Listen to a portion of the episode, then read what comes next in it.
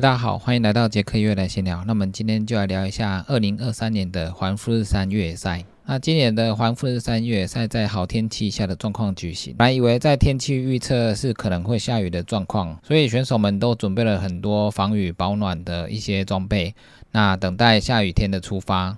在比赛前一天，选手们进行了报道。那报道的时候天气非常不错，选手们依据排队进入会场，然后开始报道。那进入这个流程之后，就开始拿装备出来装备检查。那在检查过装备之后，现场就会有一些赛事产品的贩卖。当天大家在报道完成，也检查完装备之后，那就回宿舍休息。比赛当天，大家就前往富士级的会场集合，准备搭接驳车。那有些如果是当地的选手，他可能就会直接开车或坐车到富士儿童王国。那在富士急乐园的选手们搭乘接驳车前往起点之后。搭接驳车到起点的时候，选手们算很早就到达了。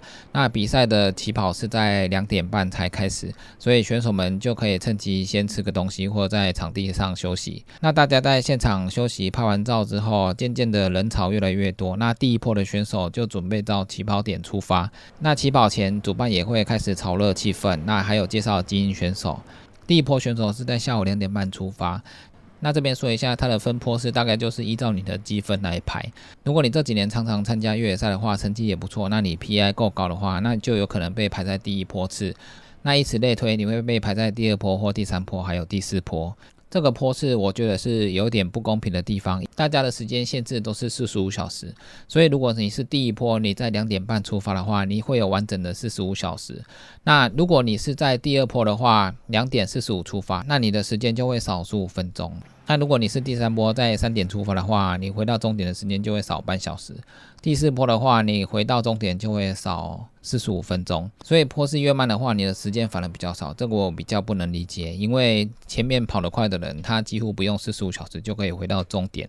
那后面的人，他因为跑得没有很快，所以他需要更多的时间。那没想到后面坡次的时间反而更少。那以前是没有分坡次跑，那现在分坡次可能现在参加人也比较多，还有疫情的关系。所以他还是会依照一些积分把你的坡次分开。那本来我觉得这个有点不太能理解，但是后来去年主办迪木伊他是在第四坡次之后他才起跑，他最后回到终点的时间也才花了二十七小时，所以我们有大概四十几个小时可以跑，所以也不能说什么，因为迪木伊也五六十岁了，他还是可以在三十小时之内跑完，所以这个也是非常厉害。那分坡次跑，第一坡次都是精英选手，那速度都比较快。那我听第一波次参加的选手说，第一波次他们起跑之后速度非常快。那一开始到第一个补站，它的距离大概是二十二 K 多。它的路线爬升比较少，所以第一波次的选手速度非常的快。那他说几乎都被第一波次的选手带着跑。那因为每一波次的人都很多，所以你想降速跑的话，也不太能够降速跑，因为没什么空间可以往后退。所以第一波次也是被带着用蛮快的速度在往前进的。那这个速度如果你有点撑不住的话，你有可能很快就会爆掉。所以他们第一波次的速度是非常快的。那第二、第三波次的话，速度大概跟你平常跑的速度差不多。多，所以是还好。但第一波次的话，因为速度快的选手太多了，所以人群一多的时候，你会被带着跑。但是在日本比赛有一个特性，就是日本选手很守规矩，所以如果是比较小的山径的时候，大家都会很遵守规矩的在排队。这时候你有可能速度就被耽搁到。那有时候我们会在小径之中一直不停的往前。那如果很人很多的话，我们会超车。但是有时候超车的话，你不见得会比较快，因为如果你超车的话，你没有拉开很长的距离的话，那其实你只是在其他选手前面而已。所以超车的话，一般我们在小径超车的话，如果它路线可以让你拉开比较长的距离，你再超车。那如果你只是拉开一个人的距离，跑到其他选手前面，那其实这个意义不大。所以有时候真的山径很小的话，那依序排队的话，反而速度会比较快一点。可以超车的适当时机就是路线宽敞，而且在安全的范围。之下，你可以拉开很长的距离，这样超车才比较有意义。但是有一个现象，就是因为日本选手普遍跑的速度都蛮快的，所以他们虽然说依序的在排队上山，但是下坡的时候他们速度会拉很快，所以他们会把上山损失的时间补回来。所以如果你下山跑不快的话，那有时候你被塞在后面的话，你可能会耽搁很多时间。那这个就是要看临场，那你要怎么去反应？如果可以超过很多的话，那你就超车。那因为我们是下午快三点起跑，所以跑没多久就开始入夜。所以后来我们经过第一补站之后，慢慢的天色变暗，你就会开始用上头灯。然后这时候我们要开始上山。那开始上山这一段是蛮陡的。一开始上天子月这一段，因为人潮还是蛮多，所以有时候还是真的要排队等一下。那但是你跟着前面的脚步慢慢的往上的话，不知不觉你就会到达天子月。那上山之后，这边还是有一些上上下下，那你就是依照顺序跟着大家一直往前进。那下坡的时候，它也是下了一个非常陡的坡，这一段也是很多人用跑的，但是这一段是蛮陡的，所以还是要以安全为主。那下山之后就跑一段公路，那跑一段路就会到达第二个补站圆形广场。那圆形广场因为跑到这边的时候大概五十 K 左右，很多选手就会在这边休息，而且入夜还有凌晨的时候，大家会比较想睡觉，所以在这边大家会。休息比较久一点，那这边的特色就是它有一个炒面。以往在这边的特色日式炒面是有当地的职工现场炒给你吃，但是因为可能现在疫情的关系，会他先把炒面炒好，那你一盒一盒的去拿，但是在旁边有空地你就坐下来休息可以吃。那这个补站是蛮大的，那也有很多补给品可以吃。那这边也有火炉可以烤，因为凌晨的时候大家可能休息的时候会比较冷，所以它有火炉给你烤。那在这边休息完之后，你陆续的往前。那在陆续往前这一段之后，因为你五十几 K 了，那你就会陆续发现这段路上两旁的草皮有很多人在休息在睡觉。那这次沿途就有很多人跑到累了就开始睡觉。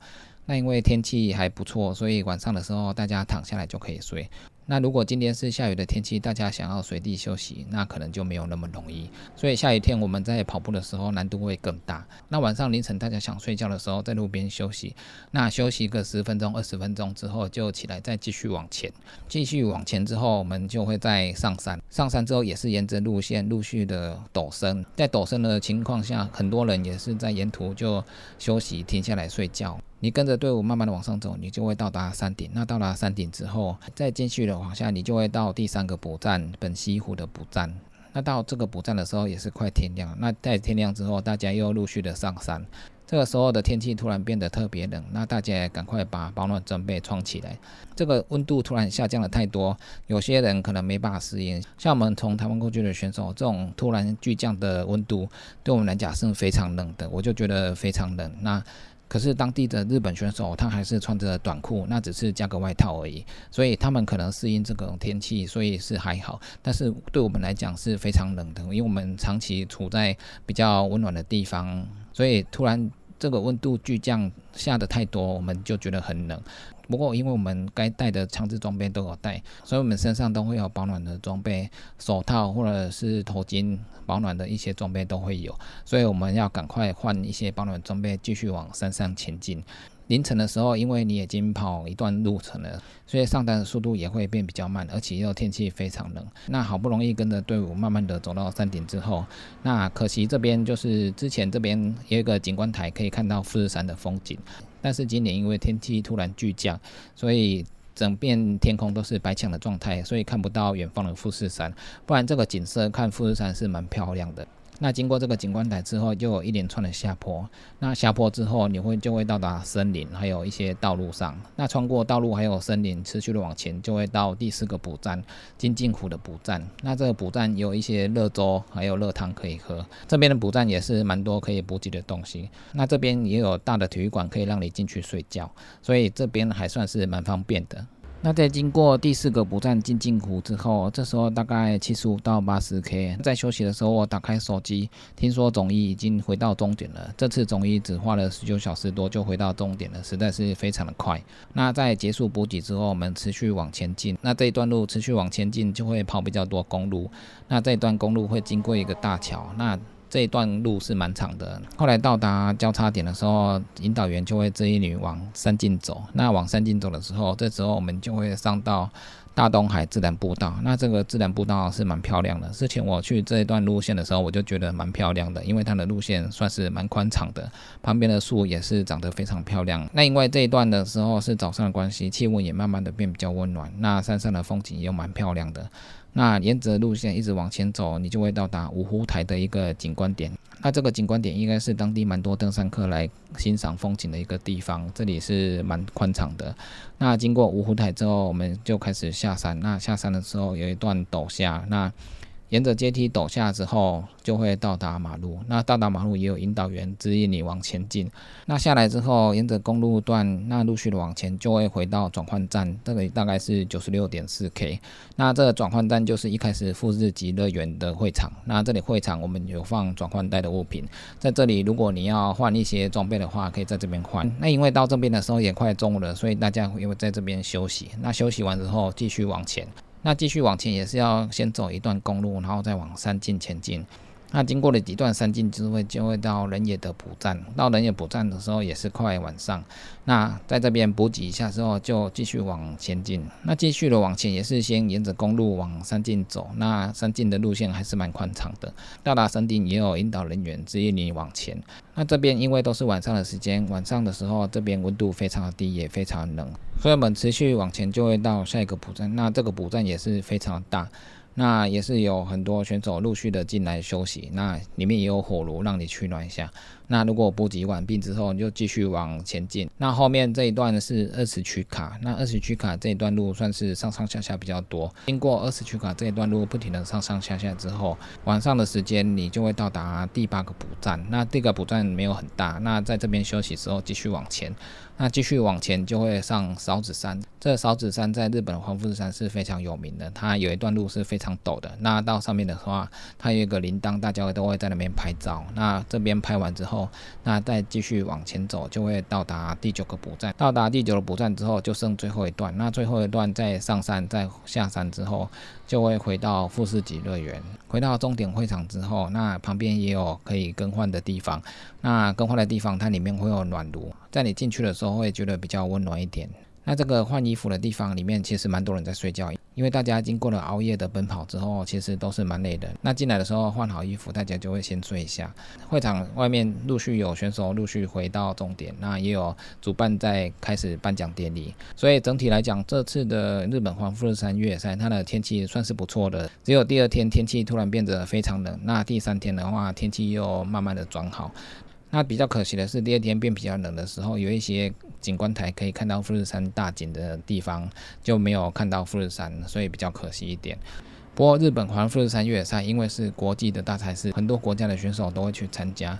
它整体的路线规划还有自工动员的能力都是非常的充足，而且它该做的一些布条指引都是非常清楚的。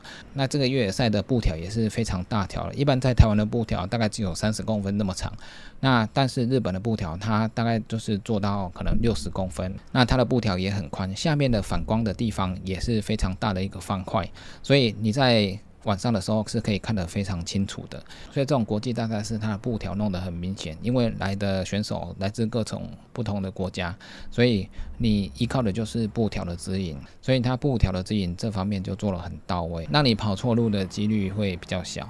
那因为它的范围很大，所以它准备的各种东西都是非常的仔细，所以参加这种国际大赛事，它赛事的规格都会有一定的标准。因为他也办很多年了，所以他们的规划也是越来越严谨。那参加的选手也非常多，所以也非常的热闹。在跑的时候，你也可以随时看到富士山的景色。那山上的风景都蛮漂亮的，而且路线也经过富士山的很多个湖，所以你可以在山上看到湖的景色也是非常的漂亮。比赛完之后，我们就会开启旅游的模式，因为日本也是我们很爱去旅游的地方。所以比赛完之后，我们回到东京，我们就会开始美食之旅。因为在这么长距离的比赛之后，我们的身心都很疲劳，那我们一定会休息，还要补充一些美食来恢复我们的体力。所以参加这个日本环富士山真的是非常的不错，因为距离我们台湾也不会太远，那赛事规模也蛮大的，那气氛也非常热闹。如果像是去参加环巴朗峰 UTMB 的话，因为你可能要飞比较远，那它虽然也是蛮热闹的，但是它的旅程还有花费就会比较高一点。那日本离我们蛮近的，坐飞机大概四小时就到了。那环富士山的话，这个路线也是非常棒。所以环富士山越野赛这一场可以说算是我们亚洲区目前算是蛮大的一场比赛。不过之前有说过，比较可惜的是，它现在的积分不能用在 UTMB 环板朗峰上面，所以这一点是比较可惜。现在的话，如果你想参加 UTMB 的话，在亚洲最大场的可能就是泰国的这一场越野赛。那泰国的越野赛，这可以可以得到一些 UTMB 的参赛资格。虽然黄富士山现在没办法得到 UTMB 的参赛资格。不过环富士山越野赛仍然是我觉得日本现在规模最大的一场越野赛，参加人数也是最多，也是世界知名的一场越野赛之一。所以大家如果有机会想要参加环富士山越野赛的话，那你可以参考我之前发的一些环富士山的一些影片，它的路线路况、还有赛事的规模、还有热闹的程度都是非常不错的。那这场比赛的话，有机会我也会常常参加，因为这场真的是蛮不错的，而且日本又那么近，跑完之后也可以泡个温泉吃。美食是非常方便的，那也推荐给大家。希望大家有机会去跑环富士山的话，也可以去参加一下，感受一下一百迈的国际越野大赛是，它的气氛真的是非常的不错。那以上就今天的捷克越野来闲聊，记得订阅 YouTube、按赞、F 一粉丝还有追踪 IG，就这样喽，拜拜。